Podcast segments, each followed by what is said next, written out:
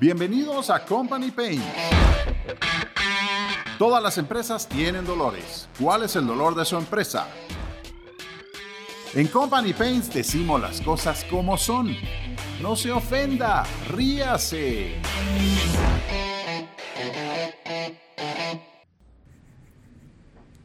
Hola amigos, bienvenidos a Company Paints nuevamente. ¿Cómo están? Ya me hacía falta volver a los micrófonos. El día de hoy tenemos a un amigo, una persona súper interesante, completamente polifacética, una persona que vamos a aprender muchísimo. Solo yo ahorita antes de iniciar con los micrófonos estábamos platicando de un par de cosas y me parece fascinante toda la historia y todo lo que este cuate ha hecho. El día de hoy está con nosotros Alejandro Palma y lo voy a presentar un poquito más adelante, pero primero te quiero saludar. Alejandro, ¿cómo estás? ¿Qué tal, Mani? Gracias, gracias. Bien, bien. Gracias por la invitación. Mira vos, qué buenísimo, qué buenísimo tenerte acá. Bueno, para todos los que nos están escuchando, Alejandro Palma, gerente general de RPA Internacional, propietario de bares y restaurantes en Guatemala y Barcelona, España Ingeniero civil y fue ingeniero residente en proyectos de construcción. Por otro lado, bajista en varias bandas nacionales de Guatemala, entre las cuales podemos mencionar Malacates, esa la conoce muchísima gente en toda Centroamérica, y Planeta Panamericana, entre otras. Wow, es que, es que, mira, mano, no paro, no paro de contar todo lo que has hecho, todo lo que has tenido como vivencias y todas las experiencias que tenés, pero miren, dice, se ha desarrollado en deportes como el fútbol, el básquetbol, el softball y la triatlón. Participó en un Ironman 140, my God, un Ironman, estaba diciendo cuánta gente en este mundo, o sea, sos el 0.0001% de la población mundial que ha participado en un Ironman, wow.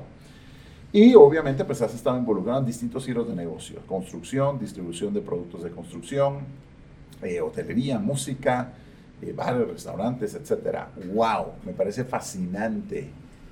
Gracias, ¿Qué ondas, mano? ¿Qué ondas? Contanos. Bueno, mira, esto lo, estoy leyendo de lo que has hecho, pero vos a vos mismo, ¿cómo te definís? Eh, pues, como te digo, gracias por la invitación y eh, pues fíjate que yo me, me, defino como alguien cabal, como alguien camaleónico, si se podría decir de alguna forma. Eh, Suena bien. Me gusta mucho, pues, eh, pues fui, bueno para, fui bueno para los estudios en un, en un, inicio, después pues me conocí la música, me gustó mucho la música, tuve la suerte de salir del país y en una de las experiencias fuera del país fue que incurrí en lo que son los bares y discotecas en, en Europa. Y en este, pues es mi otro expertise, si lo podríamos llamar de alguna forma, eh, fuera de lo que era la construcción, que era mi, mi giro de negocio original. Cuando decís que fuiste bueno en los estudios, ¿qué era lo que más se te daba? Supongo que... Los números. Exactamente, los números. Iba a decir los números porque, pues, bueno, siendo ingeniero y todas las ingenierías, pues sabemos de que hay muchísimas matemáticas involucradas, así es que se te daban fácilmente los números entonces. Correcto. Tienes la oportunidad de salir de, de, Guatemala, que es tu lugar donde, donde naciste, donde resides el día de hoy, y pues bueno, por lo que veo, supongo que estuviste en España. Sí, correcto. ¿En Barcelona? Eh, sí, tuve la suerte de eh, cursar una maestría en, en España, en Barcelona. Eh, fue cuando, después de, haberme graduado de Guatemala, en Guatemala, perdón, eh, llego a Barcelona, estudio la maestría, cosa que no, no tuve mucha suerte porque no me, no me convenció muy bien, pero eh, encontré trabajo en construcción allá y pues como te digo, allá estando solo y siendo pues, soltero, joven, entonces encontrás como que el, tiempo de la parranda y todo eso. Imagino Cabal, y el, Barcelona es un buen lugar para y el trabajo Y el trabajo cool de estar en una barra o estar en un, en un bar o una discoteca. Entonces eh, tenía una amiga que tenía una compañera en, su universidad que, que, era novia a la vez de, de, un holandés, que el holandés había vivido en Guate. Y le caía muy bien, entonces como que le hablé un día, mira, ¿tenés algún espacio en, en, en tu bar? Y me dijo, llegate tal día y empezás a trabajar. Y yo así como que la entrevista, no, vos entras y... Dale, tranquilo. Y yo, híjole, ¿y qué voy a hacer, va? Eh, sobre todo, qué me voy a poner de vestir y todo eso, porque uno salía a fregar, pero no sabía ¿me entendés? No, no me habían dicho nada. ¿Y qué te motiva? ¿Y qué te motiva a pedir trabajo en un bar? Mira, lo que pasa es que yo estaba trabajando ya en construcción allá y cuando, eh, como te digo, tenía mucho tiempo libre y salía mucho con mis amigos a, a estos bares y entonces yo dije, necesito hacer dinero. Esa era la verdad. Ok. Entonces necesito hacer dinero, estaba soltero, no tenía ningún compromiso más que, pues, que yo mismo. Y, seguro que pensaste, wow, si empiezo a trabajar en un bar voy a conocer N cantidad de chicas. Cabal. ok, ok. No, no vamos a seguir en esa No era el objetivo Sería comprometedora. acompañaba la, la, situación. acompañaba muy bien la situación. Pero ¿y, ¿y en qué momento te convertís, no sé si es socio propietario de un, de un bar en Barcelona. Sí, mira, ahí ya entramos a materia de negocio. Eh, en, en, Barcelona y en Europa el pasivo laboral es muy caro, sí. muy, muy caro. Entonces cuando vas creciendo en una, en una posición, mira, yo empecé desde lavacopas, después pasé a ayudante de mesero, después a mesero, después a bartender, en, subencargado, encargado y así. Entonces, cuando llegas a una posición dentro de una organización que ya no te pueden eh, promover o subir el sueldo o lo que sea, pues eh, a mí, en mi caso, tuve suerte de que me ofrecieron un, porcentaje. Wow. Entonces, ahí, pues prácticamente me ofrecieron una dueñez, se podría decir, o eh, cobrar ese porcentaje. Yo, como no tenía muy claro si me iba a quedar tantos años en Barcelona, que me quedé hasta seis, ¿va? Preferí cobrarlo, entonces pues, pues tuve un, un, buen ahorro. Pero también del otro lado lo veo ahora como, y si hubiese invertido en ese negocio, tendría un bar en Barcelona. Tendrías, tendrías o seguirías teniendo un bar en Barcelona. Correcto. Y esta fue la, y esta fue la experiencia que te motivó en determinado momento cuando regresas a Guatemala a tener eh, negocios similares aquí en Guatemala?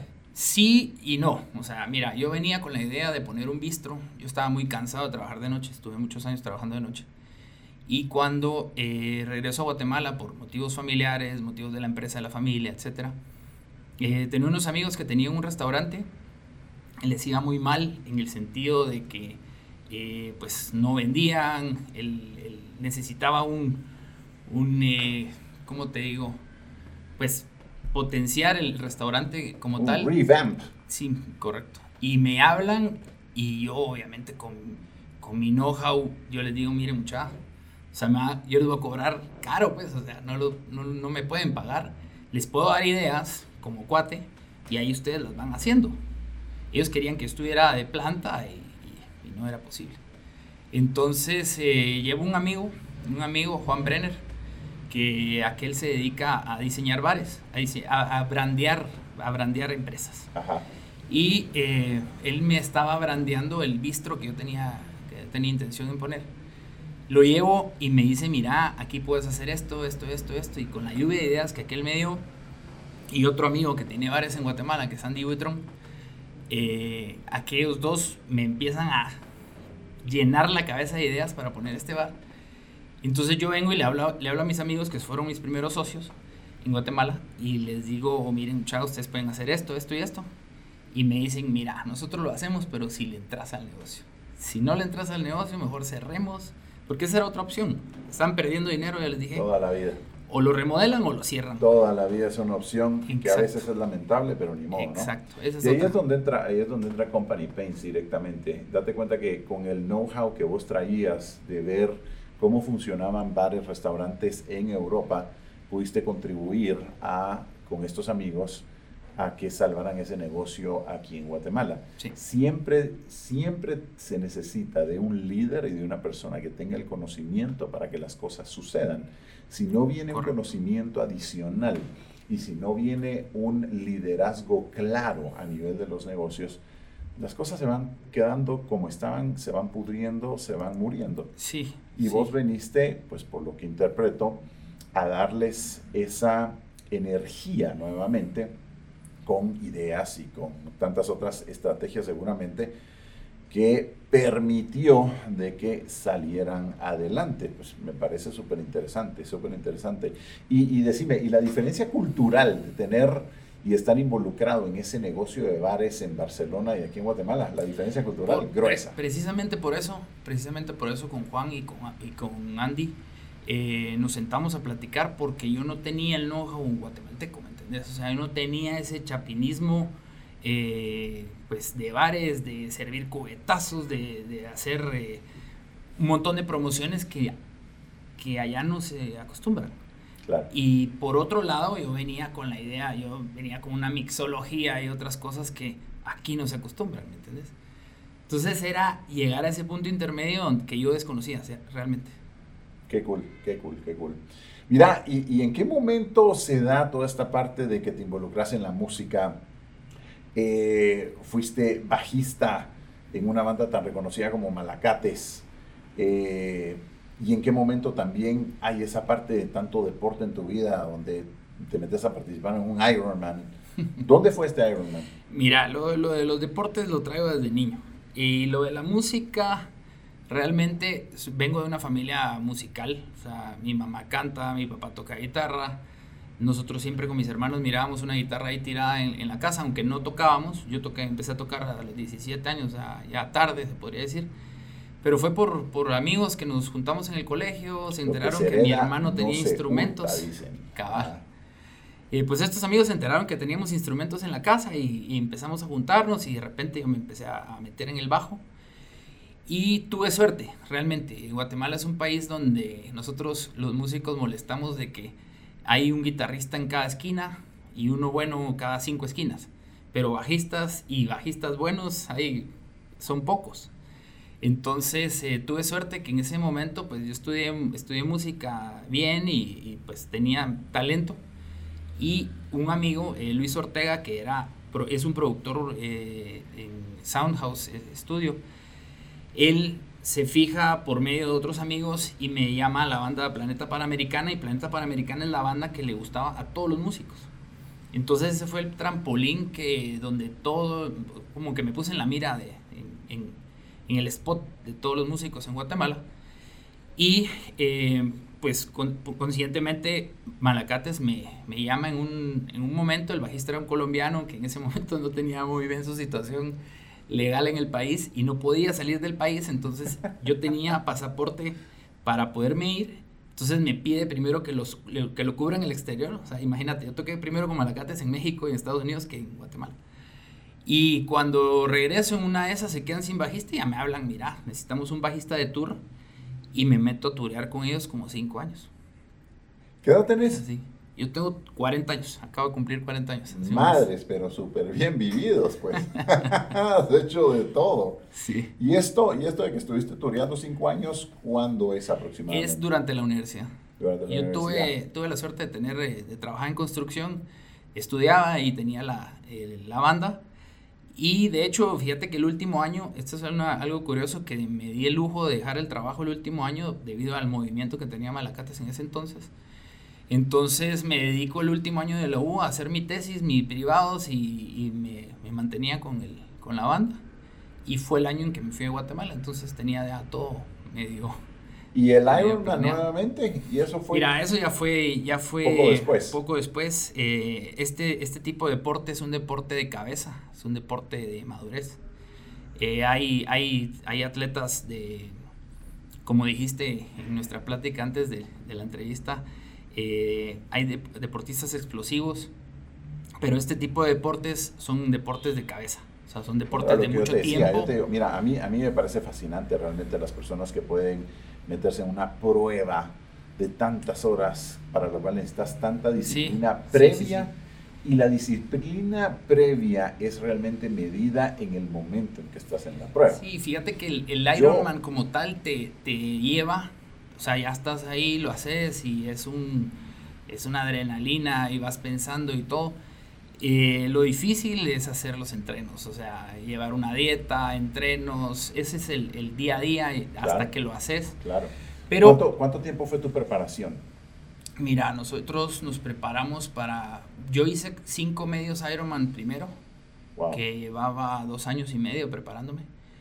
Y de hecho, el Ironman no me preparé, o sea, porque... Explicarnos, un poquito más. Mira, puede haber gente allá afuera que, que, ni siquiera sepa lo que es un Ironman. Ajá. Explicarnos un poquito más, explicarnos un poco más la vivencia. Eh, contanos. Mira, el Ironman es una carrera que nace en Hawái eh, por un entrenamiento militar. Se le ocurre a un, a un militar poner a sus, a sus soldados a hacer este entrenamiento que conlleva 4 kilómetros de nado, 180 kilómetros en bici y 42 kilómetros corriendo. Perdón, perdón, tengo que preguntar, ¿no te dolía el culo? Y fíjate que te duele todo. te duele de todo.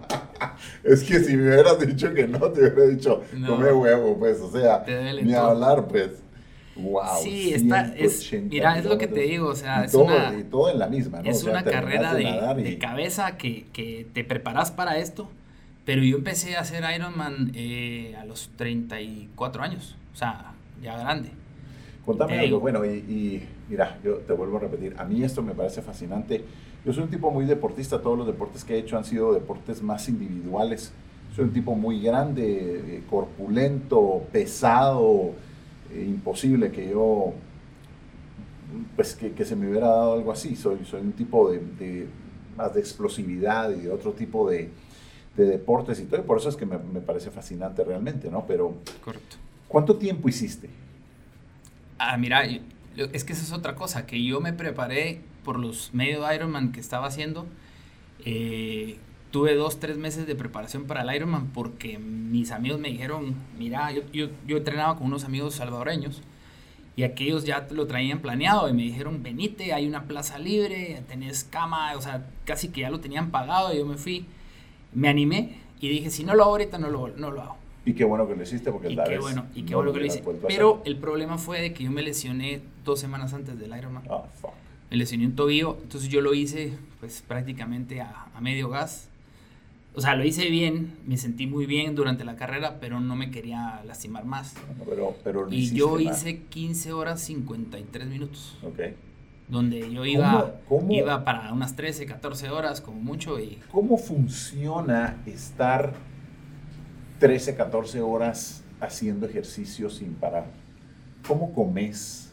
Mira, ¿cómo vas al baño? Llevas cierto tipo de hidratación y de alimentación durante la carrera, Ajá. durante los entrenos. Hay, una, hay uno de los dichos eh, básicos en Ironman es el día de la carrera no inventes. O sea, sé lo que haces todos tus entrenos. Porque hay mucha gente que le cambia alguna, o sea, algún tipo de ruedas a la carrera, en la carrera, o le cambia el sillón, o le cambia y ahí te paseaste en tu entreno. Claro, ya no estás acostumbrado. Entonces, entonces acostumbrate es... siempre a hacer lo que haces en los entrenos en la carrera, alimentación y, e hidratación, que no es una alimentación fuerte, porque obviamente, sino que cada cierto eh, tiempo o kilometraje, o como lo, como lo vayas midiendo, pues te vas hidratando, vas comiendo, vas comiendo fruta, vas comiendo algunas vitaminas, algunas, pues, algunas pastillas, de, depende de lo que, lo, que, lo que te pida tu cuerpo ponele yo, yo en el Ironman porque me dolía mucho el tobillo, comí más, más eh, painkillers que otra cosa.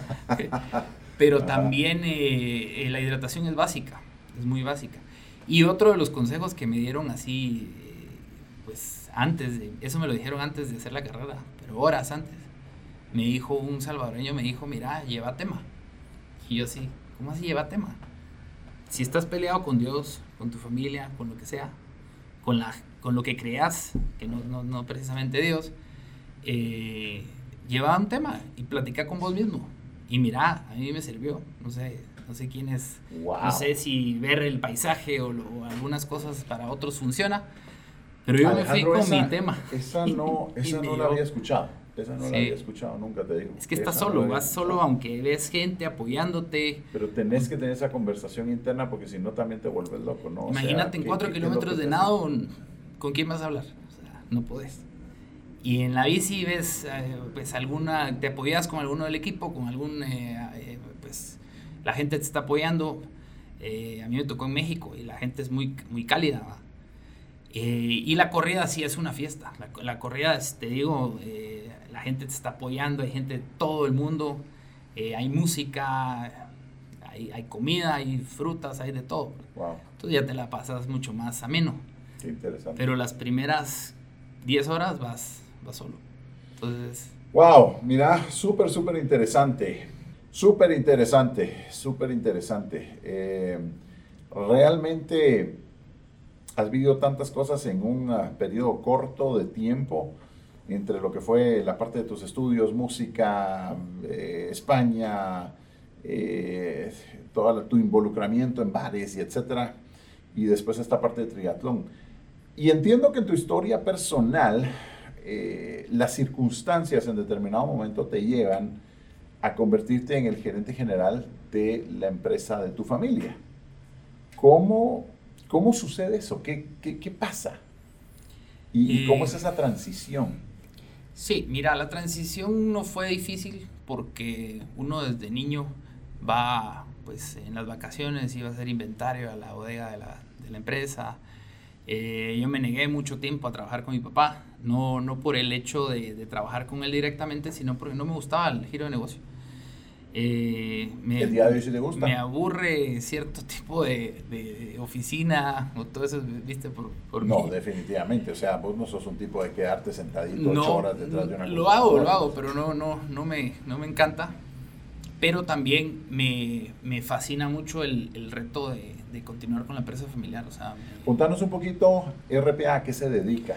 RPA es eh, una empresa que funda mi papá en el 86 y eh, originalmente el giro de negocio era una representación de empresas. Teníamos empresas mexicanas y francesas en, en verde de la empresa y eh, con el paso del tiempo, el internet y algunas otros factores, pues fue perdiendo ese tipo de, de modalidad de trabajo. Eh, entonces, llegado a los finales de los 2000, a mi papá se le ocurre eh, empezar a distribuir, a distribuir una de las líneas que manejábamos desde los 80, que es de grifería y losa sanitaria. Y ahora RPA se, se especializa en la importación y distribución de productos hidrosanitarios para la construcción. Enfocado en su somos más especialistas en baños, pero ahora estamos incurriendo en un, en un mercado que no sé por qué no se nos había ocurrido tanto, o sea, antes eh, teniendo tanta lluvia en el país y ahora estamos trayendo un sistema de drenaje pluvial. sí. Mira, y ¿cuáles han sido los challenges más grandes realmente de convertirte en el gerente general de la empresa de la familia? ¿Cómo, cómo recibieron eso tus hermanos? Mira, eh, en cuestiones familiares he tenido suerte. Ha sido difícil. Te digo, una empresa familiar siempre llevarla es, es difícil. Somos cuatro hermanos. Eh, llevarnos y ponernos de acuerdo es complicado. Sobre todo, eh, pues, la convivencia laboral en ese sentido. ¿Cómo, es importante, ¿Cómo es importante saber decir, ok, aquí estamos trabajando? y cuando estamos en la casa de alguien para un cumpleaños, ahí somos te digo yo que no se puede. Ah, es, no se puede. Es difícil. Es súper difícil. Creo, creo, Alejandro, que hay que luchar al máximo para que realmente sea de esa forma. Porque en las empresas tenés que tener ese boldness, tenés que tener ese carácter tan definido y tan marcado donde decís, esto es incorrecto y esto no se debe hacer así. ¿Por qué? Porque no hay ningún libro gerencial empresarial en el mundo que vaya a sustentar la idea que me estás dando, la cagada que hiciste, eh, o la fumada que según vos estás pensando, o sea, no, no hay que lo sustente. Te digo, y, me gusta hablar con cierta autoridad de esto, porque sin ir muy lejos, eh, a mí a nivel personal me está tocando una situación de esa índole también. ¿En qué momento venís y solucionás problemas de la empresa que al vos solucionarlos significa que alguien más no lo solucionó antes. Lo que vos haces bien fue la cagada de alguien más, sea eso un hermano o un papá. Y eso es duro. Mira, eso es duro. uno de los, de los retos que, que tuve fue pues la secuencia o la, eh, ¿cómo decir?, el seguimiento de la familia dentro de la empresa, ¿verdad? Porque eh, tengo la suerte de que eh, mis hermanos siempre han estado de acuerdo en cuestiones de, de que yo me he hecho cargo de la empresa eh, fue un tema académico, fue un tema académico porque mi viejo, pues, siendo ingeniero, y mis hermanos son más artísticos, pues eh, dos son diseñadores industriales, eh, otro es músico, entonces en ese sentido hasta mis hermanos, cuando yo estaba en España, un par me dijeron, mira, hacete cargo de la empresa. En ese sentido no ha sido problema, ha sido problema más de, de, de subirnos a un barco que no sabíamos a dónde iba. El principal reto que yo tuve y que adoro a mis papás y les agradezco todo lo que han hecho por la familia y por la empresa y lo que sea, pero era el, el preguntarles a dónde quieren llevar a la empresa. Y mi papá me dijo, vos echa punta. Eso, eso significa, eso significa, mi hijo te quiero mucho, no sé y no estoy no seguro. exactamente, entonces... Eh, Con el respeto que esto se merece, ¿va, Alejandro? Pero es que hay, que, hay que hablar las cosas. Mira, una, una de las cosas que, de los temas que a mí me ha tocado hablar aquí en algunos podcasts anteriores es que esa generación de, de, de pues la generación de los, de los padres ahora que, bueno, papás, ya son abuelos, qué sé yo, esa generación de gente, empresarios, emprendedores de 60, 65, 70, 75 años de edad, vivieron épocas completamente distintas. Lo que les enseñaron en la universidad fue completamente distinto. En ese entonces no había métodos. No había métodos, no se hablaba de procesos. Eh, el gerente general era el amo y señor de las empresas. Ellos inventaron tenía las formas. que saber todo. Eh, y el día de hoy el management se ha ido por lados completamente distintos, donde lo que debe prevalecer es que muchas cabezas deben de pensar mejor que solo una. Y por otro lado, aquella idea de decir, ok, sí, yo voy a ser el gerente general o el CEO, como se le quiera llamar, pero me voy a encargar de tener alguien mucho mejor que yo en el área de contabilidad, mucho mejor que yo en el área de ventas, mucho mejor que yo en el área de marketing. ¿Por qué? Porque pues es, es que es lo que debería hacer, cada quien tiene su expertise. Y fíjate que lo que te digo es eso, no saber a dónde ir, entonces empiezas a chocar con tus mismos familiares, los familiares que están dentro de la empresa, porque también yo siendo el líder o el, o el gerente en este caso, digámosle jefe, ¿verdad? Porque en ese entonces cuando entré no era líder, porque no tenía, no tenía ninguna experiencia, empecé a, a mandar, ahí sí que, pues llamémoslo de alguna forma, pero...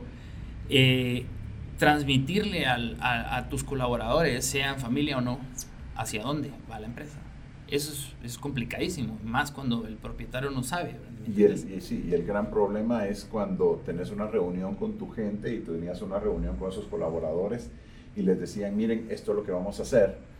Y qué sé yo, si el día siguiente venía tu papá y decía, no, no, no, hay que hacer cualquier otra cosa. Y miles de esas cosas. O sea, y no solo, de, no solo del jefe que era mi, mi viejo en ese entonces, sino que los hermanos también. O sea, yo entré a una empresa donde mis hermanos ya llevan años trabajando y yo llego a ser el jefe. Oh. Entonces, como te digo, no había problema en que yo fuera el jefe o el, o el, o el gerente, pero sí había problema en, en, en, hacer las cosas. O sea, en el... Ah, pero este, si estábamos bien con mi, con mi viejo, ¿por qué vino este a mandarnos? Sí, sí, sí, Entonces sí empezamos a, a chocar con, con, algunos de mis hermanos. Eh, a mí se me ocurre, esta es otra de las cosas que les puedo eh, recomendar a las, a las empresas familiares es donde si hay gente problemática dentro de la familia o, o, tu persona es problemática con alguno de tus, de tus familiares, es dedíquense a, a, áreas de la empresa donde no se toquen, donde no tengan mucho que ver, pues, ¿entendés? O sea, obviamente, si vas a, a llevar una, una familia y una empresa familiar, pues tenés que, tenés que saber cómo hacerlo, pero eh, por ejemplo, yo, mis, dos de mis hermanos estaban en ventas, otro de mis hermanos estaba en operaciones, yo estaba en gerencia. Entonces, como que teníamos el menor roce posible. Y eso está bien. Eso, es lo eso está bien, definitivamente. Se, intenta. Ok, ok. bueno, mira, eh, en esta última fase, que se nos está yendo el tiempo, ¿eh? pero mira, te quiero preguntar algo. Cuando estabas de músico y en touring, así como Malacates y todo, ¿Cuál, fue así el, el, cagadal más grande? O sea, trasharon algún cuarto de hotel y lo hicieron mierda. O no, contame una historia de esas así buenas. Fíjate que nosotros dentro de todo Malacates era una banda muy bien portada. Yo no, yo no. Pero sí, hicimos. es que no te creo que vos no, o sea, porque, pues, por lo que sé de vos, por lo que te conozco, por tu tono de voz, que sos una persona muy estable y todo, no sé, me, me, me, me ah. parece como que raro que vos hubieras pelado cables en algún momento y hubieras hecho algún cagal, así como que no te Ya, lo que pasa es que estábamos mucho más chavos y, y, y sí, hicimos, hicimos, pero te digo, bueno, pero nos íbamos a, pues, a, no, no te voy a creer. Nos íbamos a Oriente. En el altiplano es muy difícil porque el, el, el, Guatemala, el frío, ya, ya vas por otro lado, ya termina un concierto y del frío te quieres ir al hotel o lo que sea. Ajá. Pero en, el, en, en, Oriente sí, sí se prestaba, se prestaba para eso. Íbamos, ponerle, salíamos un día de Izabal y nos íbamos a Chiquimula y veníamos pues enfiestados y todo y era el quitagoma y ah, el quitapone, ¿verdad? Y ya, el otro concierto salía fatal, ¿va? Pero fatal te digo. Y el cuarto hotel, así como, como mencionaste, peor. Ok, Y nos juntábamos con buenas bandas. Ponele, hubo una, una gira donde estábamos Malacates, Viento en Contra, El Tamor de la Tribu. Y creo lo que ese hotel no quedó muy bien que Pero pues, éramos todos cuates. Y es que, es que mira, si no, si no, así como que, ¿para qué estuviste en una banda, no? O sea, tiene que haber experiencias de esas locas. Sí, sí, sí. Qué buena onda, Alejandro, qué buena onda. Alejandro, eh, ¿qué? Sos una persona tan polifacética, has tenido éxito en muchas de las cosas que has emprendido, que has hecho. ¿Qué, qué fracaso te dolió más y del cual aprendiste más? Eh, pues mira, eh, sinceramente una de las cosas que más cuesta dentro de las empresas, sobre todo en las empresas propias, no te hablo de la empresa familiar, es tener una buena relación con tus, con tus socios o con tu sociedad. Sí, eh, cuesta mucho. Va de la mano eh, bueno, se pierden amistades, se pierden eh, pues eh, con familia, te, peleas, etcétera. La gente no se da cuenta que es un matrimonio. Exactamente. Lo que pasa es que pienso yo que eso radica en el problema principal de no tener claras las cosas, como decíamos antes, pero sobre todo no tener clara tu función dentro de la empresa. Entonces, ponerle yo con mis primeros socios de los bares me llevé muy bien porque yo, porque era el del know-how, yo pedí ciertas, ciertos límites dentro de los cuales eh, se, respetaron. Y después pues, vas, vas, cambiando de sociedad o vas cambiando de, socios y todo eso. Y una de las cosas que más se lamentan es eso, no poder hablar unas cosas y quedar claro y perdes amistades, perdes amistades, después ya no, ya no puedes recuperar ese tipo de cosas, pero dentro de todo pues ibas en un camino y si no se respetó fue por algo. Eh, tema interesante, tema interesante. Ah, después de tantos años de, de, consultorías, de estar metido con empresas familiares, de ayudar a, a, familias a organizarse financieramente, etcétera, etcétera, todas las cosas que hemos visto. Y también un poquito te voy a decir por mi background, eh, un background de artes marciales, un background en el cual en artes marciales se te enseña que, que, que que la fuerza de la mente debe controlar al cuerpo y también los sentimientos del cuerpo. Eso es lo que va a, aprender cualquier persona que, se mete en un arte marcial seria y que, lo, y que lo estudie y que lo haga por cierto tiempo. El tema es este exactamente. La gente tiene grandes conflictos escuchando verdades y tiene grandes conflictos por no tener la capacidad de ser pragmático y ver las cosas objetivamente y meter sentimientos. Correcto. Los fucking feelings. Sí. Esos sentimientos donde, ay, alguien se sintió ofendido, ay, es que el otro no sé qué. Es si, si, te das cuenta, son debilidades, o sea, son debilidades realmente del ser humano. O sea, hay, hay, momentos en los cuales, por supuesto, vas a ser una persona sentimental. Sí, puedes ser una persona sentimental y, abrir tus sentimientos de todo con tus hijos, hijas, eh, esposa y etcétera. O sea, hay, hay momentos para todo eso. que tenés que ser. Hay otros momentos en los cuales tiene que prevalecer la razón. mira, tenés que ser directo. Desde entrada decir, esto es así, ¿por qué? Porque con esto vamos a evitar un problema después. Y los segundos tenés que ser consecuente. Si no sos consecuente con lo que decís, sí, no. No. Definitivamente. Mira, yo, yo aprendí una cosa y va, voy por los sentimientos que mencionaste. Eh, aprendí una cosa de un chef en Barcelona. Yo, mira, yo estaba ahí de ayudante de mesero. No tenía ningún rango, sobre menos con un chef. Y, un chef salió y me pegó una gritada. Mira, que yo me quedé, este hijo de su madre, ¿qué onda? O sea, yo había cometido el error, obviamente. Y después del trabajo se fue a sentar a la mesa, a la barra y me pidió a mí que le sirviera una chela. Entonces yo vine, ah, órale. Entonces vine, le serví su cerveza y todo. Me dijo, mira, lo que pasó hace 10 minutos. Él ya no estaba trabajando, yo todavía seguía trabajando. Lo que pasó hace 10 minutos, espero que no te lo tomes personal. Esto es un chance. Y ese día entendí. Yo estaba, mira, yo estaba hasta de bajón y, y estaba y cometí 20 errores más gracias a esa gritada y todo eso. Pero después entendí que chance es chance. Y me pasó hace, hace algunos años con, un asistente que tenía yo en, la empresa, que la, aún la tengo, y se me puso a llorar, una pero ni siquiera le grité, yo no soy de gritar a las personas, pero le hablé fuerte. ¿Cuántas veces se me puso a, llorar la gente? Sí, y se me puso a llorar y le dije, mire, ¿por qué está llorando? Si sigue llorando, la voy a despedir. Y se quedó así, pero fue una amenaza para que parara de llorar, ¿me entiendes? Y se quedó como, ¿y este qué onda? Le digo, mire, lo que pasa aquí adentro es un chance. Si usted cometió un error, acepte su error y continúe trabajando. Y lo que más Pero No, y ella, mira, ya había hablado con un par de la empresa que iba a, renunciar y que se sentía mal. Y, yo le digo, mire, a usted, gracias a esa regañada, tiene que ser mejor. hay sociedades en las cuales eh, eso, es, eso es lo que hacen, ¿no? Hay sociedades en las cuales, ay, sí, me hablaron de esta forma, y etcétera, y entonces... No, no. Y, y, y, quieren tirar la toalla y todo. Hay otras sociedades donde una gritada de esa índole te debe de hacer más fuerte y realmente te gritan y te ponen de esa forma. Yo vengo de, de, estudiar, vivir en Alemania, etcétera, y ahí sí, igual, con un grito se solucionaban las cosas, ¿verdad? Y te ponías firme, pues punto, ¿verdad?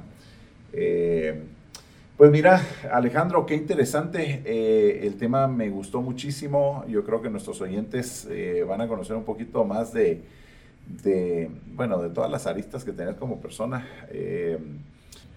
Alejandro, y contanos, ¿y cómo pueden nuestros oyentes eh, contactarte o contactar a RPA? Mira, eh, nosotros nuestra publicidad la, la, basamos en redes sociales, estamos en Facebook, en Instagram, eh, tenemos página web que es www.rpainternacional.com.